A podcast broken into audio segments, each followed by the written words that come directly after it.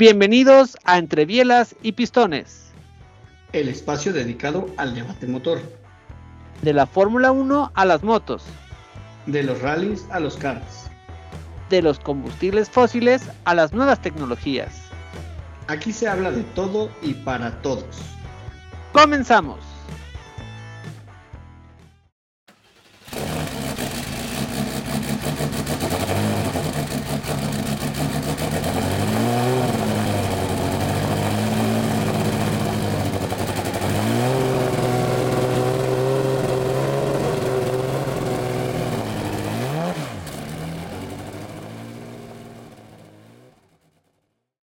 ¿Cómo están mis estimados amigos? Bienvenidos a un nuevo capítulo entre bielas y pistones. Eh, el día de hoy nos acompaña, como es costumbre, mi estimado Charlie. Charlie, ¿cómo estás? Muy bien, querido Ro, eh, muy feliz aquí con los regalos de Reyes Magos. Fíjate que me tocó una gorrita del Checo y yo pensé que ya había. yo, yo ahí te tengo un regalo, bueno, ya sabes que te tengo ahí tu coche de, de Checo Pérez que tenemos pendiente que te lo dé también me ha ido bien en ese aspecto. Mira, el, que tú me conseguiste y además te digo, me llegó, este, me apareció una gorrita del Checo Pérez en el arbolito, mira. O sea que me, me, ha ido bien, eh, me ha ido bien con los ah. Reyes esta semana. Alguien te está con, con, ¿cómo se dice? Te está apapachando. Apapachando. Uy, si vieras cuánto me apapachan por acá. Pero sí, la verdad es que muy padre. Muy bien, qué bueno, qué bueno. ¿A ti cómo te fue de este, Reyes? Pues bien, eh, me autorregalé el coche de Checo Pérez y una funda para, la lap que ya estaba más para allá. Y pues mis cochecitos de Hot Wheels, que siempre eh, esos no te pueden para fallar. esos no, te pueden ya fallar. Cuando, voy a la tienda ya los las cajeras ya saben que ah, hay otro cochecito joven, ya saben que soy. te conocen perfecto. No, pues súper bien, mi querido Ro. Oye, pues empezamos el año con todo, ¿no? Sí, es lo que te iba a decir. Este, ya eh, la semana pasada tuvimos el capítulo de, del Dakar y, eh, y, tenemos este capítulo el día de hoy donde les vamos a dar una intro de todo lo que se viene en enero, ¿no, Charlie? Porque muchos piensan que, que eh, la temporada de, del mundo motor empieza hasta marzo pero no, resulta que tenemos muchísimas competencias interesantes.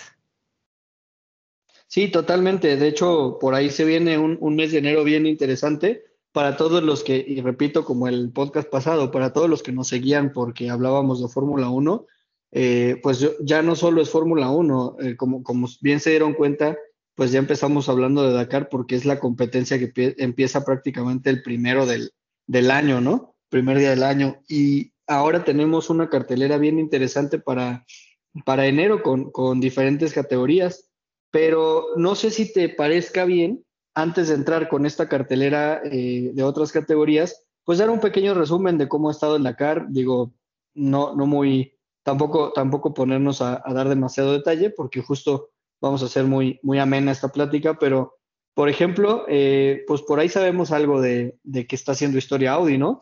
Y tú eres muy fan del piloto, entonces no sé si tú quieras contarnos. Sí, eh, qué bueno que sacaste este tema porque eh, en ese Dakar está haciendo historia Audi porque pues realmente eh, puso en pista dos coches eléctricos y está bien interesante, lo comentamos un poquito la semana pasada.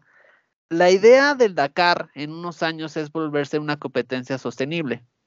Y creo que hacia allá van todas las, todas las categorías. Y, el proyecto de Audi, bueno, muchos sabrán que Audi también estaba en la Fórmula E, deciden salirse y, migran a lo que es el Rally acá y también van a migrar a lo que es las carreras de resistencia, pero aquí en el Rally Dakar pusieron a sus dos vehículos y está bien interesante porque el vehículo en cada llanta tiene un motor eléctrico, o sea, es un 4x4 eléctrico y sí tiene un motor de combustión interna, pero ese motor lo usan para recargar las baterías. Entonces, literalmente, no sé si tuviste la oportunidad, Charlie, o nuestros amigos de ver algo del Dakar. Cuando ves, cuando ves que el, Audi viene en las dunas, se oye bien chistoso porque se oye como, como si, si fuera un Fórmula E, pero todo terreno. Entonces está bien interesante, pero desafortunadamente, pues es un poquito lo que también pasa en otras categorías. Este, cuando un proyecto es tan nuevo y tan complejo como lo es este buggy de, Audi, pues este rally, pues básicamente están pagando la, la novatada y pues no les ha ido muy bien, la verdad. Eh, creo que la imagen más, más chistosa que nos dejó Audi, no sé si la pudiste ver, creo que sí, te, les mandé el video al WhatsApp. Este, en la última etapa que fue el viernes, iba Sainz y de repente se sale la llanta. Se le salió una llanta.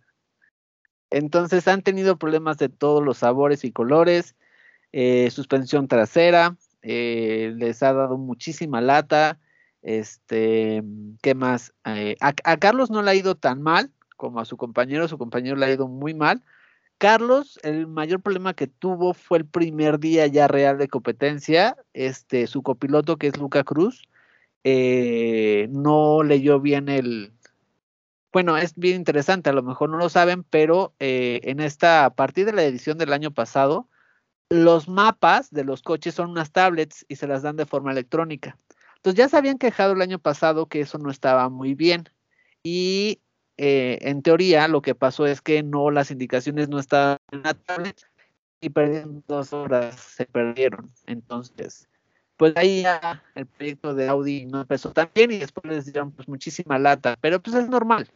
Pones a ver por tecnología que es nueva, un proyecto bien ambicioso a, competir en un rally que es totalmente durísimo con los cierros, pues es, evidente que iba a pasar. Pero espérense al año que entra y, verán cómo, cómo llega Audi. Entonces, pues así, eh, por parte de Audi, la verdad es que en la segunda etapa, que es esta semana, no creo que veamos mucho más.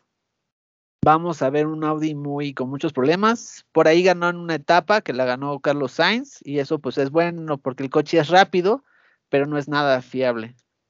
Entonces, pues es, es parte de Charlie. Es, así son los proyectos, ¿no? Ningún proyecto nace ganador. Tienes que evolucionarlo y para eso pues necesitas pilotos.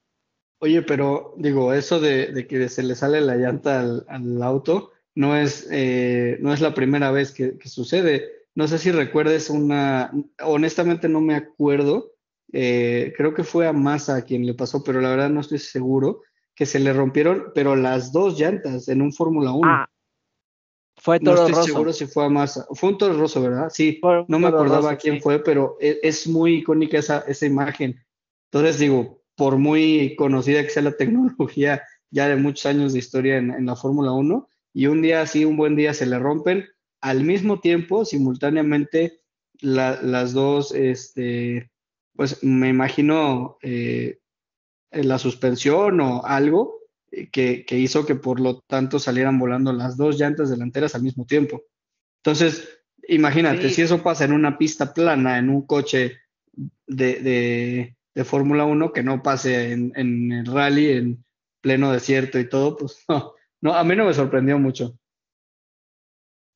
Te digo, fue, fue muy chistoso y hasta él lo publicó como ya como en son de, chiste. Pero, pues sí, así son los proyectos. Eh, lo padre de esto es que las marcas ya están volviendo a ver a esta tecnología porque también te he de decir que hay, hay otro equipo que está corriendo, bueno, hay varios equipos que están corriendo con biocombustible. Entonces también está bien interesante, como el rally también está haciendo laboratorio para las nuevas tecnologías. Eh, a mí, a mí en lo personal me gusta mucho porque estamos viviendo el cambio de lo como conocíamos al mundo motor, eh, de combustión interna a nuevas tecnologías. Y insisto, y, la verdad es que Audi es rápido porque cuando no tuvieron problemas, Sainz sacó muy buen tiempo, su compañero también, también sacó muy buen tiempo. Entonces, pues no le piden nada al Audi, a Toyota o al Mini, son los coches que están adelante, eh, pero, pero bueno, son coches complejos y como en la Fórmula 1, ¿te acuerdas cuando en la Fórmula 1 metieron los, los, motores híbridos, qué dolores de cabeza les daba a todos? Pues algo así es con Audi. No lo dudo. Y la verdad es que, eh, sigo pensando, por, por mucho que hagamos comparativo con Fórmula 1, pero pues quieras o no, Fórmula 1 sigue siendo un terreno relativamente sencillo en el sentido de que es pista, es plano, eh, hay, hay pocas variantes. Digo, me va a matar cualquier ingeniero, ¿no? Pero comparado con lo que puede haber de, variante en un rally, en el sentido de el tipo de terreno, eh, las temperaturas que obviamente son totalmente distintas, eh, si de repente en el pleno camino te encuentras una piedra o lo que sea, ¿no? O sea, al final de cuentas creo que cambia, cambia mucho, ¿no? Entonces, este, para, para innovar en el rally se tiene que tener mucho valor. Sí, la verdad es que eh, ahora sí te puedo decir que Audi se la está aventando y está bien. Y, y Sainz, pues, y también Peter Hansel, que son dos lobos, bueno, dos viejos lobos de mar del realismo, pues le entraron a esa parte, ¿no? Porque, por ejemplo, Sainz venía de desarrollar el Mini y su compañero también venía de Mini. Los dos ganaron. Eh, Sainz ganó en el 19, su compañero en el 20 y dicen, no, perdón, 20 Sainz, 21 su compañero y los dos se fueron de Mini. Y muchos dirán, oye, ¿cómo dejas un proyecto ganador como era Mini? O a lo mejor habían, pudieron haber fichado por Toyota este, y te vas a un proyecto nuevo, pero yo creo que ahí está la gana, no sé tú qué opines, pero es, ese es como el sentimiento también de, ser, de ser piloto, ¿no? De, de, también desarrollar nuevos proyectos y no tener miedo, salirte de tu zona de confort. Y, y esa es otra parte o, es otra cara de, del mundo motor. No sé tú qué opines, Charlie, pero eso también es padre que pase. Que, o sea, que pase que, que se te salga la llanta, digo, en el buen sentido. No, o sea, que, los pilotos salgan de su zona de confort y, y, fichen por proyectos nuevos y que no les dé miedo que les pase esas cosas. Ah, o sea, sí, sí, sí, ya entiendo. Digo, no, no es que te refieras literalmente a que lo padre es que se te salga una llanta. No, es que me lo imaginé y dije, ay, sí, debe, ser bien padre yo ir manejando y de repente me voy sin llanta. No, pero sí, tienes toda la razón. O sea, eh, salir de la zona de confort y no solo como piloto, o sea, como ingeniero o como cualquier persona en su vida, o sea, doctor, abogado, lo que sea, ¿no? O sea, siempre salir de tu zona de confort es algo, padre, algo que a mucha gente puede ser que, le da miedo, pero eh, nosotros ahorita que estamos hablando de carreras y si nos centramos en este tema, eh, pues no, no es difícil encontrar muchos pilotos, ¿no? Que cambian de categoría constantemente eh, basta con ver la Fórmula E. ¿Cuántos expilotos de Fórmula 1 están hoy en Fórmula E? Y, realmente el proyecto Fórmula E nació de una lucha de, digo, por, por el, eh, sí, por el medio ambiente y todo, pero al final de cuentas, muchas de las manos involucradas en, en Fórmula E vienen de Fórmula 1. Sí, porque tienen toda la experiencia ahí, pero también están buscando algo completamente distinto. De hecho, digo, déjame ponerte la comparativa. No sé si recuerdas que eh, en, las primeras carreras de Fórmula E no alcanzaba el poder de la batería y tenían que cambiar de auto a media carrera. Eso a mí me encantaba, era fascinante ver cómo llegaban, estacionaban un coche, se brincaban, subían al otro y se arrancaban. Sí, me acuerdo. O ya, o ya no, ¿no? O sea, hoy ya tienen una batería que les aguanta toda la carrera y que tiene un boost y tiene otras cosas.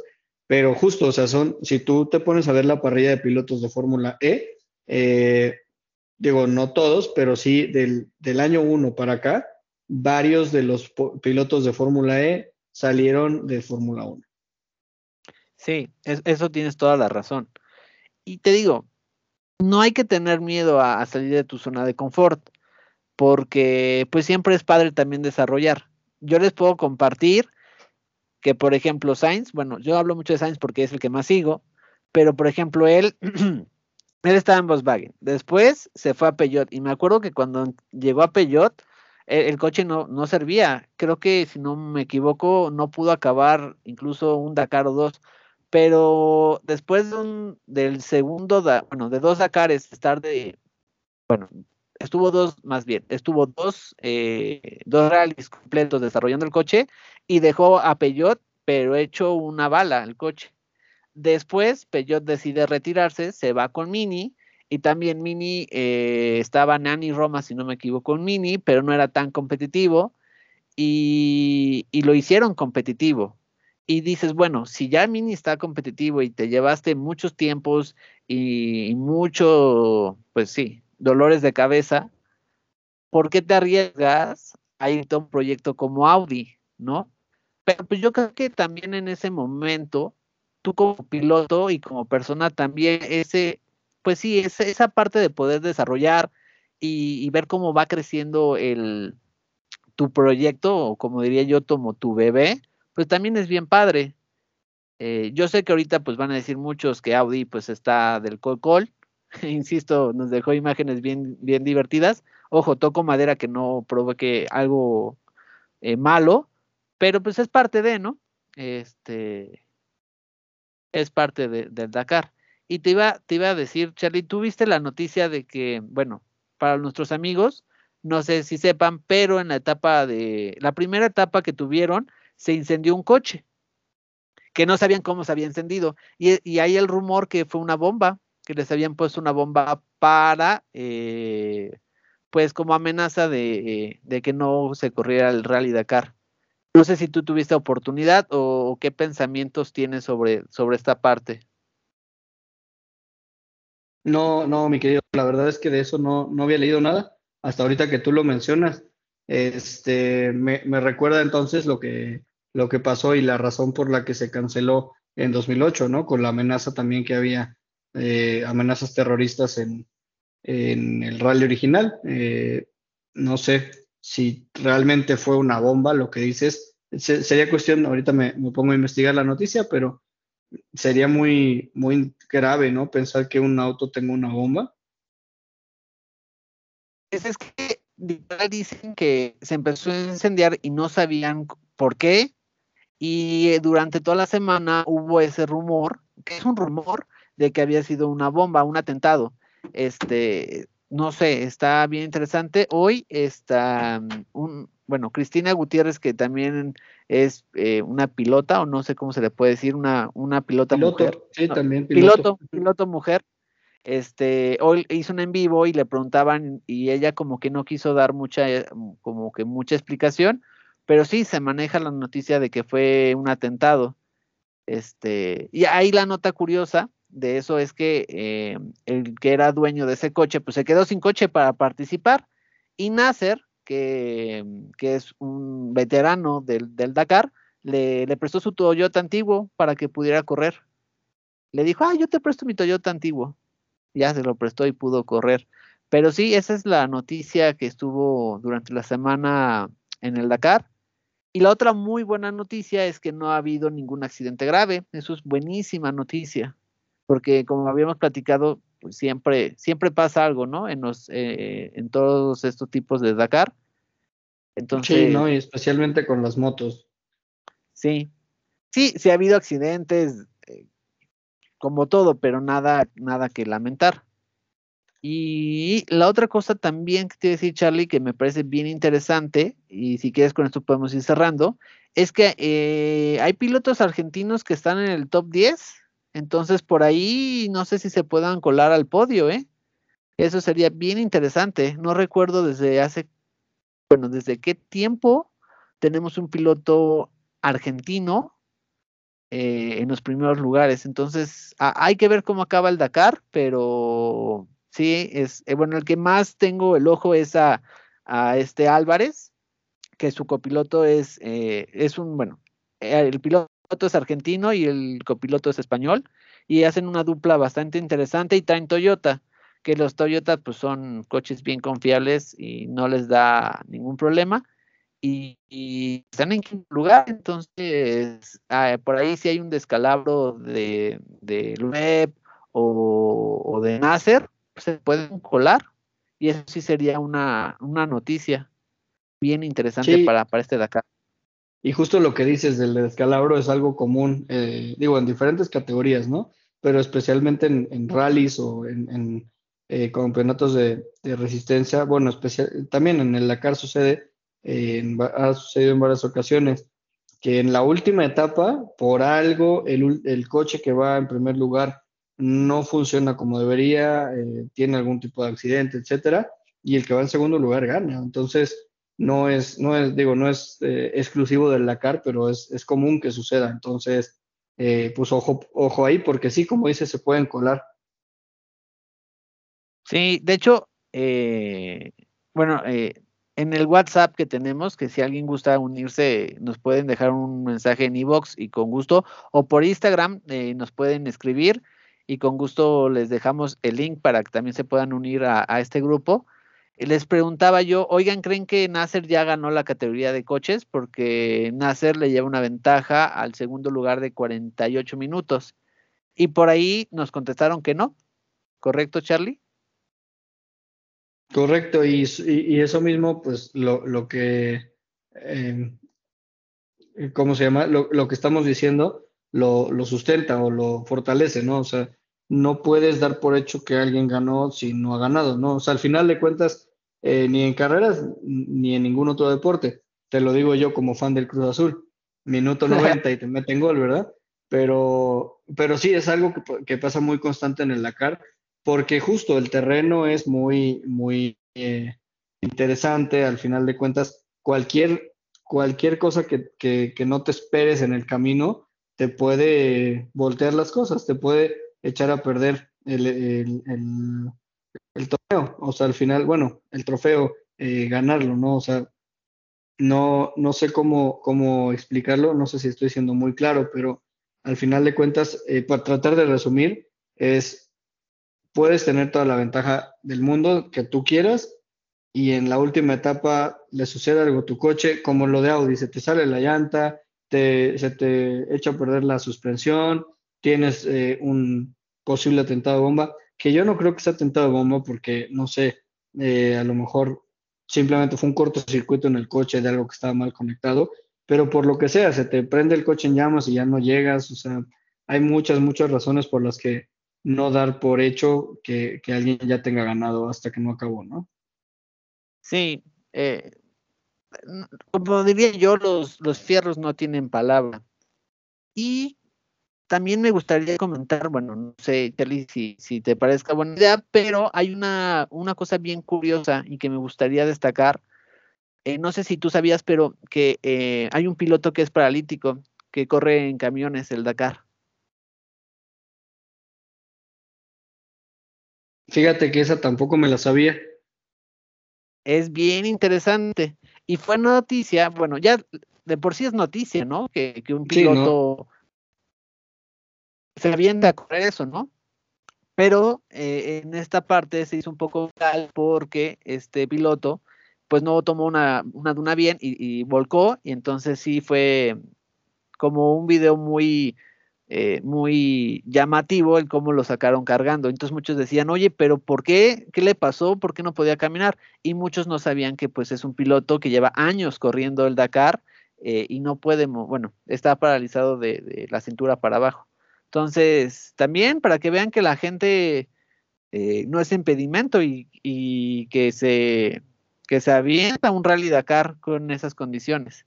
Porque, a ver, también hay que considerar que si hay un accidente, pues tienes que tener la, movilidad completa para, para poder, ¿no? También salir rápido. Entonces, también me pareció, me pareció importante. Que, que, tenemos a este muchacho también, que es británico, si no me no recuerdo, que también le tuvieron que amputar las piernas y, corre con prótesis. Es un muchachito, eh, no recuerdo el nombre. Entonces también, pues nos deja una, una pequeña ah, lección, ¿no? Ese no lo conocía. ¿Británico? Sí. Sí, ahorita les doy el nombre. Es un piloto que tuvo un accidente y le tuvieron que cortar las dos piernas. Y tú uno piensa, no, pues ya perdió todo su, eh, pues toda su carrera. Y el muchacho con prótesis corre. Ahorita te digo cuál es el nombre. Wow, no, no lo eh, conozco, digo, no me, no me suena la historia honestamente, pero me haces pensar mucho en Alex Zanardi. Alex Zanardi, Alex Zanardi, o sea, al final de cuentas eh, eh, es lo mismo. Digo, a lo mejor no, no estamos hablando ya del Dakar, pero Alex Zanardi me haces pensar justamente en eso, ¿no? O sea, él es italiano, digo, se lo pueden imaginar por su, por su apellido, pero digo, al final de cuentas lo mismo, ¿no? O sea, estaba en la Champ Car y estaba en diferentes eh, campeonatos, incluso Fórmula 1, y tuvo un accidente. Honestamente no recuerdo cómo fue, cómo se eh, cómo perdió las piernas, pero perdió las piernas y regresó a los, a los autos y siguió manejando. Eh, de alguna manera con coches adaptados a su, a su movilidad y todo, pero al final de cuentas me recordaste mucho a él. No sé cómo se llamará el británico que tú dices. Aquí lo tengo, Billy. Se llama Billy, no sé cómo se pronuncia el nombre, pero es M-O-N-G-E-R. Monger. Monger, Billy Monger, sí. Ok. Y búsquenlo porque es todo, ese muchacho también es pura garra. Este, está bien interesante. Entonces, también, ¿no? Eh, cómo hay historias detrás de cada categoría, ¿no? Y, son lecciones de vida. Este, y te digo, se hizo viral porque pues decían, oigan, pero ¿por qué lo sacan eh, cargando? ¿Qué le pasó?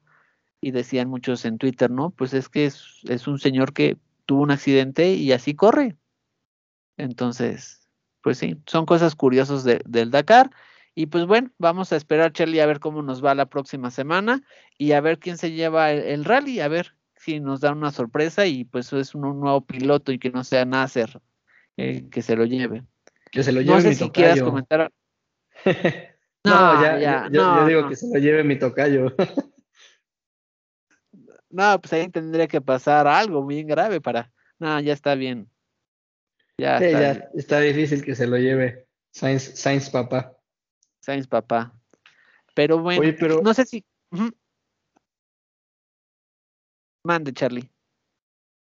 No, te, iba a decir, no sé si, si te parezca bien ir pasando a la cartelera, este, o si todavía queríamos hablar un poquito más de esto, porque tenemos un, un enero muy interesante también. No, no, dale, dale. Si quieres, nos vamos a, la, a los eventos que tenemos en enero porque no paramos, termina el, Rally Dakar y tenemos más eventos. Totalmente, y la verdad es que esto, este nuevo esquema de entre velas y, pistones me encanta porque justo, o sea, no estamos uno, dos, tres meses esperando a que vuelva a empezar la Fórmula 1, ¿no? Realmente categorías eh, de, autos hay todo el año. Eh, ahorita, pues como todos ya, ya saben y ya están escuchando, pues estamos hablando del Dakar pero la próxima, eh, en una semana y media, o sea, el, 20 de enero, es el rally de Monte Carlo. Por ahí está el 20, bueno, si no me equivoco, es desde el 17 hasta el 23 de enero. Y después, eh, agárrense porque empieza la Fórmula E, pero ¿dónde creen que empieza? Eh, exactamente, en un país petrolero, Arabia de nuevo, ¿no? Ahí estamos en prácticamente regresando ahí a Arabia Saudita eh, pero ahora con la Fórmula 1 en una ciudad que se llama Ad eh, la verdad es que no sé si, si la pronuncio bien, pero eh, tenemos Fórmula E. esto es al final del, año, perdón, del mes, 28 y 29 de enero. Y también el 29 de enero, para cerrar bien el mes, tenemos las 24 de Daytona, que muchos sabrán, carrera también importante, incluso icónica, diría yo, ¿no? Sí, y ahí hay un duelo bien interesante porque va a correr Pato y va a correr Palau de Indy. Las 24 horas de Daytona este, son bien, bien importantes porque corren pilotos. Muchas veces en este tipo de carreras eh, hay pilotos que se suman, por ejemplo, como Alex Palau y Pato no compiten eh, todo el año en esa categoría de resistencia, pero lo que hacen los equipos es que bajan un piloto, porque por lo general son tres pilotos por coche, porque son 24 horas, bajan a un piloto y suben pilotos reconocidos. Y eso les sirve como preparación. Entonces vamos a tener a Pato, mi estimado Charlie, ahí. Pato está en todos lados, o sea, se acaba de ir a manejar al cierre de año un, Fórmula 1, ahora inicia el año manejando en, en las 24 de Daytona también es, una categoría, como dijiste, resistencia y, pues 24 horas entre tres pilotos. Digo, haciendo la cuenta no, no es muy difícil pensar, son ocho horas por piloto. Entonces, imagínate ocho horas manejando, es agarrar carretera y, un buen tramo, ¿no? Entonces, eh, la verdad es que es una buena prueba para Pato. Eh, no, no, obviamente no es comparado con, lo que hace en, en Indy ni tampoco con lo que en algún momento, si todo se acomoda, vaya a ser en Fórmula 1, pero definitivamente es un buen reto. Y, como bien lo dijiste, qué mejor que le toque también contra el mismo Alex Palau, ¿no? Claro, porque ahí tienes el duelo, ¿no? Siempre tienes el duelo ahí. El duelo pendiente que Pato no pudo correr. O sea, Pato, la última carrera de Indy, pues no fue duelo porque pues, no la pudo correr, literalmente. Triste, triste como, como dices, ¿no? O sea, ahí como, como de nuevo, me, sumo como aficionado mexicano, como en su momento en Fórmula 1 siempre apoyo al Checo, pues acá en Indy, eh, triste no, no poder ver que el Pato tuviera herramientas para pelear, porque si está arriba del coche y por algo ya no corre, bueno, pues es cosa de, no sé, a lo mejor sus manos se distrajo y, siempre queda ahí ese, ese sabor de boca, pero en este caso, el hecho de que ni siquiera pueda eh, o que no tenga la herramienta para, para, competir, pues es peor, ¿no? Porque te deja así como que, ay, qué, mal, qué mala onda, ¿no? O sea, ni siquiera le dieron chance de pelear por, por, eh, pues por el lugar, deja tú mm, por, por el campeonato. Sí, porque es como No, te doy la razón, es como yo les decía con en capítulos anteriores con lo de Max y Lewis, ¿no? Les decía, es que tienen que luchar hasta la última vuelta, es lo justo. Y ya bueno, así pasó, con todo lo que conllevó alrededor, pero eso de que no puedas ni, competir porque te chocan y, y, el coche pues ya no lo tienes para competir, la verdad es que te deja un sabor amargo. Entonces, las 24 horas de Le Mans eh, eh, de verdad no se la pierdan. está bien padre. Yo sé que es difícil que nos quedemos las 24 horas, la verdad, yo no lo hago, yo nada sigo cierta, el inicio, a la mitad y al final, ¿no? Como las dos primeras horas del inicio, algo de la mitad y la última hora, que es lo que yo suelo ver. Ni los pilotos echan las 24 horas, por eso cambian. se van a dormir, se van a descansar. Los equipos seguramente, digo, no, no me consta, pero casi te podría apostar que hasta los mismos mecánicos deben tener más de dos equipos de mecánicos para que puedan hacer turnos y descansar. Sí, de hecho, tienes, tienes toda la razón. Y, está bien padre porque, por ejemplo, los pilotos tienen sus caravanas y se van a dormir, tienen que dormir. Entonces, y algunos mecánicos lo que hacen es, eh, sobre en las noches en, en los pits, ponen como sus bolsas de dormir, se tapan y están haciendo guardia. Entonces tienen que, que estar. Entonces está, está bien interesante, mi estimado Charlie, las, las 24 horas de, Daytona. Entonces, para nuestros amigos que decían que había carreras hasta marzo, pues ya vimos que no. Y, y, la otra que me gustaría mucho hacer hincapié, porque a lo mejor muchos no conocen, es el Rally de Monte Carlo. De verdad, eso no, no se lo pueden perder. Eh, busquen en YouTube onboards del Rally de Monte Carlo, de verdad es una chulada, porque por lo general es esa la corren con, con nieve por la época del año. Eh, y tiene unos onboard, no, no, no, ahí la verdad es una delicia ver un onboard del Rally de Monte Carlo eh, con un Alpine o con un Porsche 911, no, es una gozadera, porque también tienen la categoría de clásicos. Entonces, no sé, yo a mí eso me encanta. No sé a ti, Charlie, si, si te gustan los onboard de rally, pero a mí me fascinan. No, la, verdad es que sí me gustan, pero no tanto. O si te soy honesto, los onboard no me, no me llaman tanto la atención.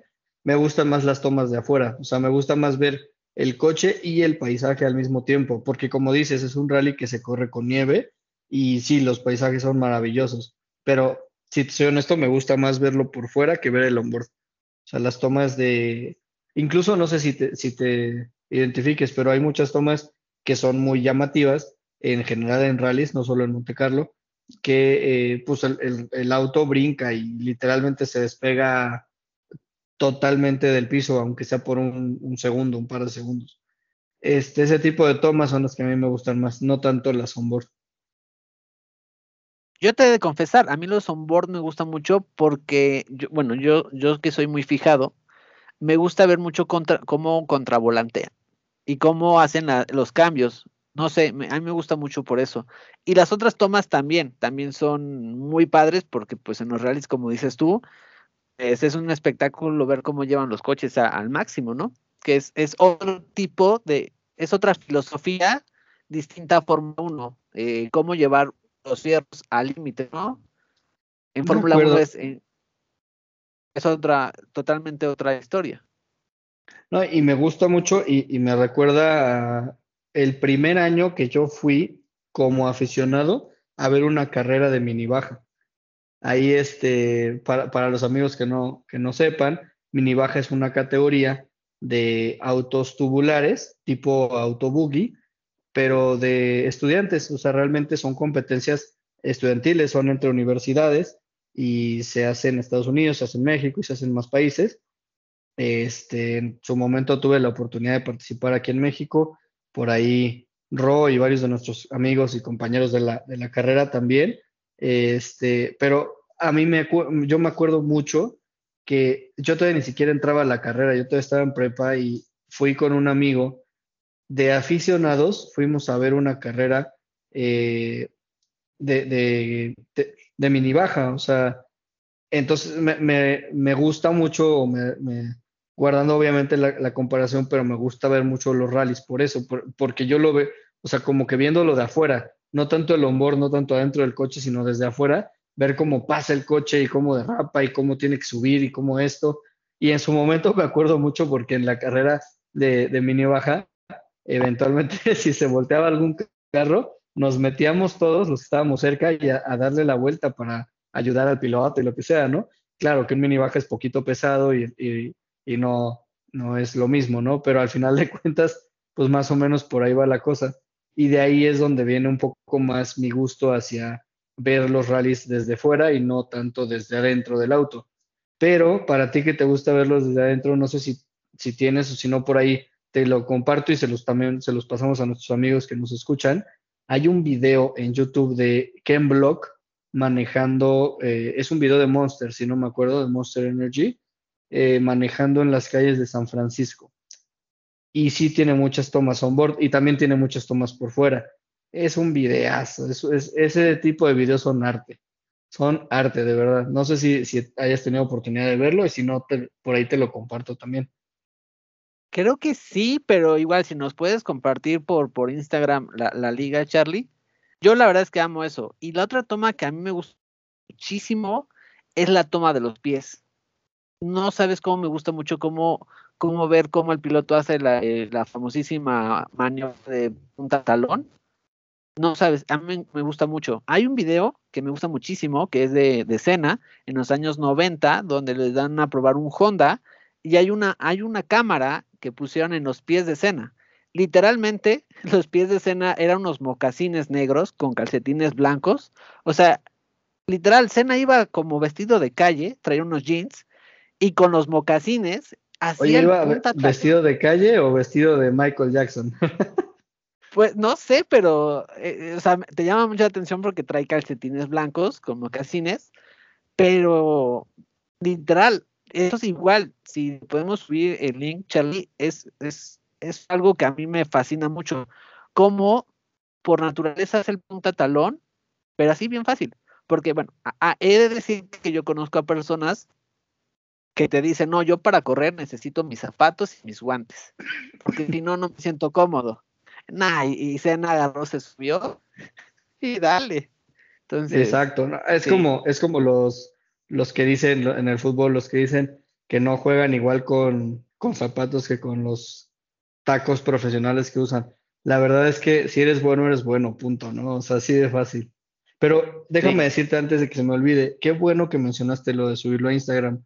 Para todos los amigos que nos escuchan por aquí, que nos conocen por el podcast, pero que no lo sabían, tenemos redes sociales. Estamos en Instagram y estamos en Facebook como eh, con el mismo nombre que aquí, como Entre Vilas y Pistones. Así nos pueden encontrar ahí en, el Instagram, precisamente en Instagram y en Facebook. Ahí voy a subir estos links que mencionamos, tanto el de Ken Block, eh, manejando en las calles de, San Francisco, como el de Sena. La verdad es que el de Sena no lo tengo a la mano, pero seguramente que lo voy a encontrar y, y en cuanto lo encuentre también lo subo por ahí.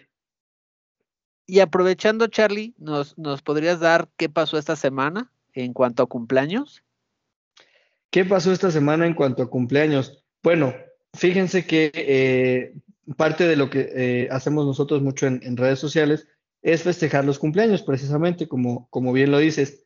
Entonces, eh, pues mira, antes de decirte qué pasó esta semana, te puedo decir que en la página de, Entre y Pistones van a encontrar no solo felicitaciones de cumpleaños, sino también información cuando eventualmente sea eh, el aniversario luctuoso de alguien, ¿no? O sea, eventualmente, por ejemplo, Cena, el día que, en su momento, pues tristemente él falleció, vamos también a hacer alguna publicación en memoria de él, etcétera. Entonces, vamos, estamos subiendo mucha información bien interesante, pero ya regresando a lo que tú comentas, pues hace cinco días eh, fue cumpleaños ni más ni menos que el famosísimo Kaiser.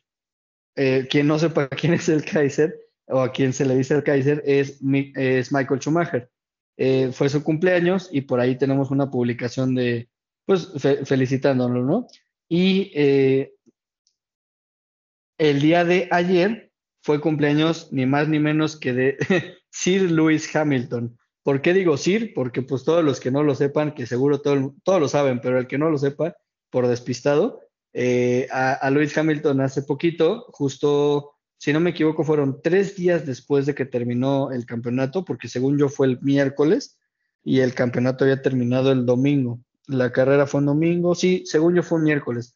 Bueno, el caso es que un par de días después de, terminar el campeonato y perder con, con Verstappen en la última vuelta y todo este drama que ya conocemos, a Hamilton le dieron el título noble de Sir. Entonces, a partir de este año, pues ya le llamamos Sir Lewis Hamilton pero eh, pues regresando a lo que tú decías, eh, eh, fue su cumpleaños, así es que también, también hicimos por ahí una publicación de, su vida, de su cumpleaños, y, este, es parte de lo que vamos a estar subiendo. Como decíamos, no solo cumpleaños, sino también en su momento noticias, información, aniversarios luctuosos, entre muchas otras cosas, ¿no? Entonces, síganos, ahí estamos en, tanto en Instagram como, como en, Facebook eh, y tal cual nos encuentran como entre bielas y pistones. Exactamente, y está bien padre porque las publicaciones no nada más es la imagen de felicidades, sino eh, trae mucha historia y muchos datos curiosos de, ese piloto. Entonces, creo que te llevas una aportación extra, además de, de, saber que ese día es el cumpleaños de la, de la persona, ¿no, Charlie?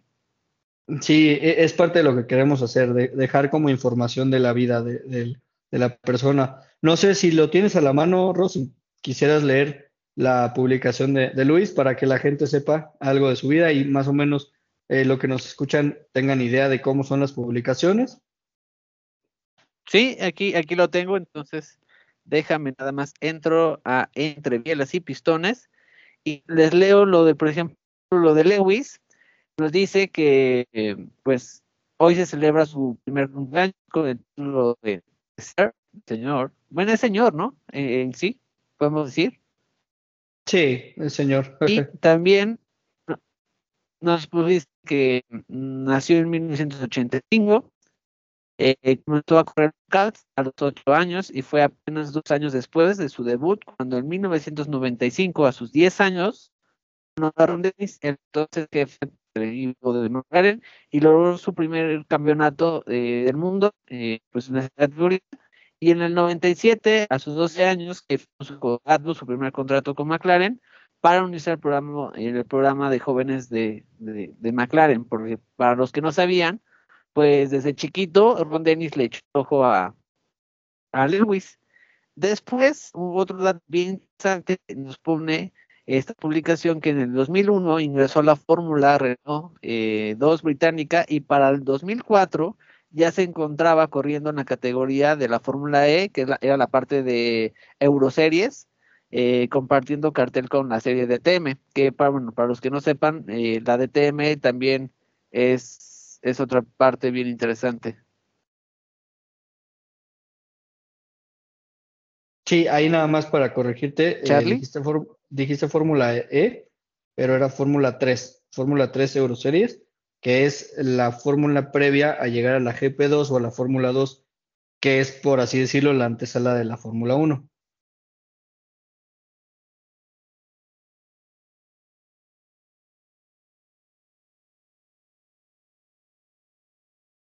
No sé si quieres que te, vaya complementando, Ro. Al final de ese artículo, eh, decíamos que eh, dos años después de eso, o sea, en 2006, justamente ya llegó a la GP2 y este, llegó reemplazando a Nico Rosberg, que precisamente eh, Nico Rosberg era el, el campeón de 2005 y llegó Luis en 2006. Entonces, qué bonita es la vida, que en GP2 se encontraron de alguna manera y, después en Fórmula 1 tan se encontraron que hasta fueron eh, campeones en el mismo equipo y, peleándose eh, lado a lado, ¿no? Después, en 2007, debuta con McLaren para eh, su primer temporada en Fórmula 1. Ahí te dejo, si quieres, la palabra de nuevo, mi querido Rob, porque debuta junto a uno de tus pilotos, si no es que tu piloto favorito. De hecho, eh, debutó con, con Alonso. Alonso venía del bicampeón, ficha por McLaren, y suben al novato, un, un tal Lewis, que digamos que también causó mucho revuelo por su color de piel. Eh, en esos momentos la sociedad no estaba como hoy en día tan abierta, entonces imagínense, fue todo un evento que un piloto eh, de color llegaba a la Fórmula 1. Qué tonto, ¿no? Pero eso era noticia en aquella época y, llegó como un novato, pero la verdad es que le puso Alonso eh, a, como dirían una palabra ahí muy, muy técnica, lo puso a parir porque de verdad le hizo ver su, suerte. Eh, y desde el momento en que entró en pista, pues nos dimos cuenta que era un pilotazo. Muchas veces no tenía como eh, a lo mejor la madurez, pero desde que tocó el coche siempre estuvo arriba. Ese mismo año gana su primera pole en el Gran Premio de Canadá, que lo lleva a su primera victoria en, en la Fórmula 1 y repite la dosis en el Gran Premio de Estados Unidos, que pues en aquella época se corría en, en Indianapolis. En el año que convertirse, bueno, convirtió en el piloto más joven, eh, después de haber perdido el campeonato en el 2007, eh, porque ahí eh, hay que recordar que por la lucha que había interna en el equipo, pues ahí Lewis cometió un error pulsando un botón que no era adecuado y pues se lleva el campeonato Kimi, pero pues en el 2008 le haría justicia la vida y pues ya sería campeón y después lo interesante es que renueva contrato con McLaren hasta el 2012 y una cosa que nadie se esperaba, porque pues al final del día era el protegido de, Ron Dennis, firma con 2000, ah bueno, en la temporada 2013 cambia a McLaren por, por Mercedes y pues eso fue, en su momento muchos lo cuestionaron y decían, ¿cómo te vas a ir a Mercedes? Porque hay que recordar que Mercedes eh, toma lo que era Brown del 2009, eh, lo toma con Shumi, pero una vez que Shumi decide retirarse, estuvo tres años de nada más en su regreso, pues lo toma, eh, toma el relevo de Shumi, pero la verdad es que Mercedes no era lo que hoy en día era Mercedes. Este, y mira por dónde es la vida que le dio seis campeonatos, ¿no, Charlie? Mercedes, esa, esa decisión que todo el mundo decía que era de locos. Bueno, casi siete, porque recuerda cómo estuvo de peleado contra Rosberg, aquel que, que sí perdió, ¿no? Y casi ocho, porque estuvo a décimas de, de, ganarle a Max Verstappen este año. Entonces, sí, ha tenido una época impresionante con, con Mercedes. Ahora, para todos nuestros amigos que nos escuchan, todo esto que acabamos de decir es lo que viene en la publicación del cumpleaños de Luis.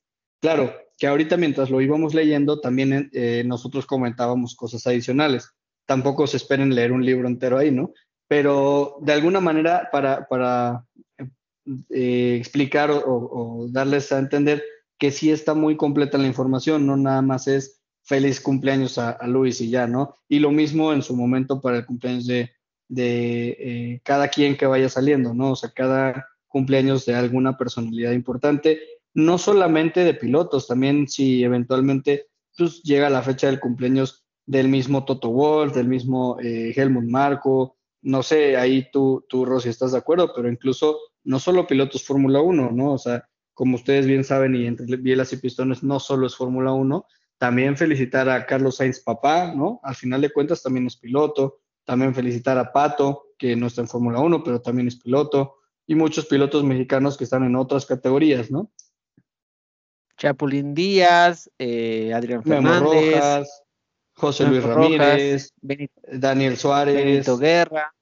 Muchísimos, muchísimos pilotos. El mismo, el mismo hermano de, Checo, que ahorita, si no me equivoco, ya está retirado, pero Antonio Pérez, Toño Pérez fue piloto y, hasta fue campeón, si no me equivoco, en algún momento en NASCAR aquí en México, corriendo con Telmex, obviamente. Sí, que ese es otro podcast que, que seguramente vamos a tener este año. Eh, podcast dedicado entre carreras, donde fin de semana, donde no haya, para ir hablando de los pilotos mexicanos, ¿no, Charlie? Porque pues no, no, o sea, y con todo respeto, ahorita yo sé que eh, Checo es el máximo exponente, pero también hay otros pilotos mexicanos que también están corriendo y están poniendo el nombre del país en alto, entonces también les daremos un espacio a ellos, ¿no? Empezando por el mismísimo Mateo. El Mateo, eh, cinco años en los karts y ya poniendo a México muy en alto.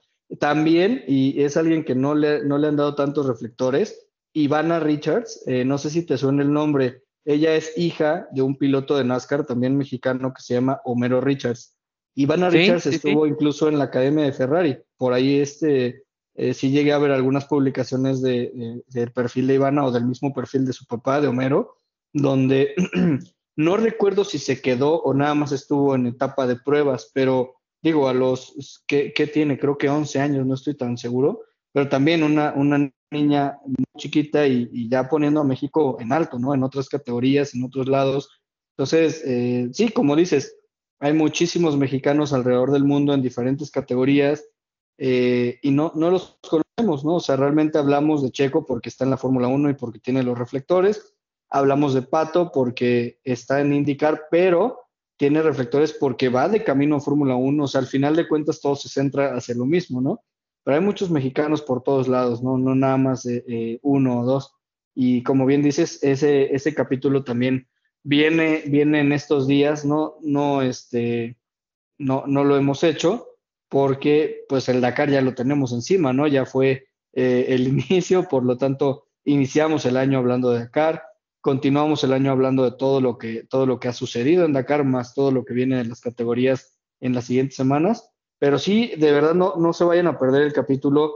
Eh, ahorita no tenemos una fecha específica de cuándo lo vamos a lanzar, pero no creo que tarde más de entre enero o máximo febrero, en el que vamos a hablar de puros pilotos mexicanos, en qué categorías están, qué historias han tenido, cómo han llegado a donde están, y, y se van a sorprender creo que se van a sorprender mucho de tantos pilotos mexicanos que hay en, el mundo motor y, pues que no conocemos, ¿no? Digo, incluso podemos hablar de, los mismos eh, hermanos Rodríguez que en su momento hicieron su, respectiva historia, ¿no? De alguna manera en, Fórmula 1, abriendo camino para, para México como país, en, en otros lados, en otras categorías en Europa. Eh, también por ahí eh, Moisés Solana, eh, eh, Toño Rebaque, no sé, digo, estoy hablando de los que me vienen a la mente históricos, que, ya no son pilotos actuales, pero viene una, un, podcast muy interesante de muchos pilotos mexicanos. Sí, y, ahorita eh, que mencionabas, por ejemplo, Charlie, en esta plática, en esta charla de hoy, mini baja, o bueno, yo mini baja siempre estuve viendo desde fuera, no, no participé, pero estuve en el, por ejemplo, en el Tretón que también em, prometemos que en este año vamos a dar espacio a esas categorías que son categorías estudiantiles, pero de ahí también salen muchos ingenieros y muchas parte importante, porque eso es otra cosa. También hay muchos ingenieros em, en el mundo motor. No sé si tú sabías que la responsable de diseño de, Alpine es mexicana, es una mujer. No, no, la verdad no tenía la menor idea. Sí, yo poco, este, me lo compartía una amiga eh, que trabaja esta Mariel, me lo compartí otro día eh, por, por y me decía, oye, Ro, ¿tú sabías que eh, hay una ingeniera a cargo de tu equipo y tu piloto favorito, que es mexicana? Le dije, ¿a poco, Andrea? Me dijo, sí. María, Andrea, perdón, Mariel. Ya, perdón, siempre les cambio el nombre. entonces no sabía y, es, es, una ingeniera mexicana la que está responsable. Entonces, está bien interesante. Y, te puedo apostar que si le te puedo apostar que si le rascamos y buscamos, hay muchos más mexicanos también metidos en, muchas categorías, en todos equipos. De hecho, eh, en algún momento eh, en, los podcasts pasados, cuando todavía nos llamábamos, nos llamábamos Charlas Motor, eh, comenté, no, no, sé en qué momento fue que tú nos hiciste una pregunta en alguna actividad, pero yo decía, yo empecé a ver la Fórmula 1, creo que fue un, podcast que invitamos a Santi, a Santiago Quireza, este buen amigo. nos preguntabas cómo fue que empezamos a ver Fórmula 1, desde cuándo. yo en ese podcast comenté mi ídolo, más allá de, cualquier piloto, mi ídolo, yo empecé a ver Fórmula 1 y leí y me interesó y me gustó mucho por la historia de un mexicano que jamás como tal fue piloto, pero siempre estuvo en el diseño, siempre estuvo en los fierros, siempre estuvo en, la estrategia. Es un mexicano que seguramente le suena a muchos que hayan escuchado de, pues, del tema. Él se llama Joaquín Ramírez. Eh, o el famoso Joe Ramírez, tiene su libro, tiene su autobiografía, que obviamente la leí, obviamente es de mis libros favoritos, y, yo me vi, ¿no? O sea, como ingeniero mecánico, estudiando la carrera y todo, dije, wow, qué padre vida de este cuate. Y al final no es ningún piloto, ni fue ningún piloto, pero nada más se las dejo ahí. Fue jefe de equipo de McLaren en los años dorados cuando peleaban Senna y Prost. Entonces, nada más así se las dejo. O sea, ¿Qué, más? O sea, para mí es un idolazazazazo que un mexicano, o sea, él, es un ídolo para mí, el hecho de saber que, es un mexicano que fue jefe de equipo en los años dorados, en el mejor equipo de la historia de Fórmula 1, eh, para mi gusto en, todo caso, y que era eh, pues el mandamás, básicamente el que le daba las órdenes a dos pilotos icónicos e históricos. Entonces, sí, como dices, hay que rascarle, eh, seguro hay muchos, muchos mexicanos más por ahí. Sí, y está súper padre. Y si te das cuenta, Charlie, este, pues empezamos con Dakar y acabamos con todos, repasamos, hoy, hoy sí repasamos todo. Y, la idea de esto, de este podcast es eso, es hacerlo bien ameno y que juntos pues descubramos también a, personajes que están participando en el mundo motor y que a lo mejor no son tan conocidos porque están pues no en los reflectores, pero son claves para, para, para el éxito, ¿no? Entonces, si te parece, mi estimado Charlie, pues lo podemos eh, dejar por el día de hoy hasta aquí para despedirnos y vernos eh, la próxima semana con el podcast que va a ser sobre eh, el rally de Monte Carlo y tenerles el resultado de lo de, bueno, del rally Dakar. ¿Te parece? Sí, me, parece perfecto. La verdad, no, no sentí el tiempo. O sea, creo que ya vamos para una hora, si no me equivoco, pero es, un, es una plática tan amena que no, sé, no sentí el tiempo pasar. No sé, no sé si te pasa a ti. Sí, no. Este, en, la universidad, mm, bueno, Desafortunadamente teníamos que parar la plática porque teníamos que entrar en clase y aquí pues tenemos que tener cuidado, no, no grabar más de una hora, pero si no aquí nos podemos quedar hasta medianoche platicando. la verdad es que sí, de estos temas podemos platicar horas, horas, horas y no, no hay manera de que se nos acabe el tiempo. Pero sí, la verdad creo que estoy de acuerdo contigo, eh, ya fue un, un buen recuento tanto de qué pasó en el Dakar o qué ha pasado estos días, como eh, ya incluso mencionar varias categorías, pero si te fijas de alguna manera todo se fue ligando, o sea, tampoco en algún momento fue cortamos aquí el tiempo y empezamos a hablar del siguiente tema y empezamos del siguiente tema, realmente la plática fluye, eso es algo que eh, esperamos a los que nos escuchen les guste, porque era parte de nuestros objetivos para este 2022 y al menos a mí me parece que se está logrando. No sé eh, a ti qué te parezca, Roy, y en especial qué le parezca a, la gente que nos escucha, ¿no? Ah, yo encantado. Eh, a mí, ya saben, los que me conocen saben que me encanta hablar y cuando es Fórmula 1 o coches o electrónica, no hay quien me pare la lengua. Entonces, yo encantado.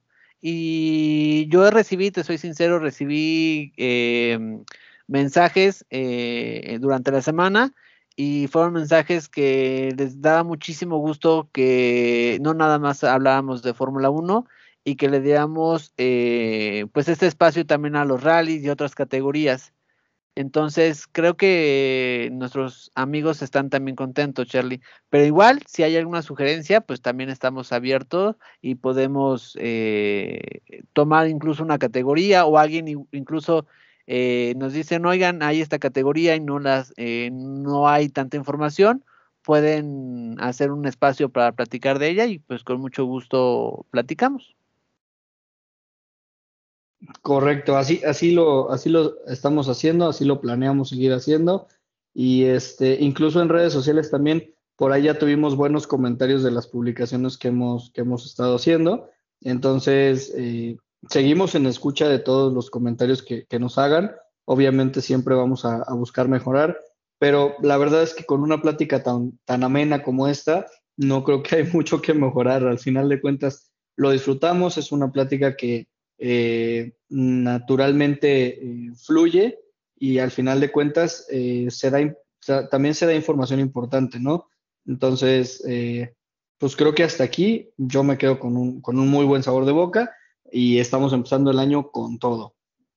Así es, mi estimado Charlie. Entonces, pues yo les mando un saludo a todos, nuestros amigos. Muchos regresan a trabajar, entonces, pues que tengan un excelente inicio de año laboral. Y pues si te parece, Charlie, em, puedes despedir eh, el podcast. Pero por supuesto, con mucho gusto. Me despido de todos ustedes también con un abrazo. Feliz Reyes, feliz año de nuevo.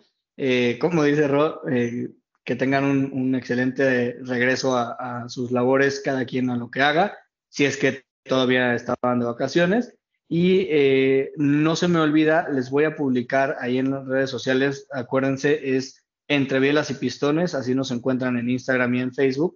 Ahí les voy a publicar el video del que mencionamos eh, durante el podcast, donde sale Ken Block manejando eh, en las calles de San Francisco y el que mencionaba Ro, donde está eh, Ayrton Senna manejando un Honda, ahí con su, con su look muy Michael Jackson de zapato negro y mocasín negro y, y este calcetín blanco. Entonces, Gracias a todos por escucharnos, gracias a ti, Rob, por, por hacer esto posible.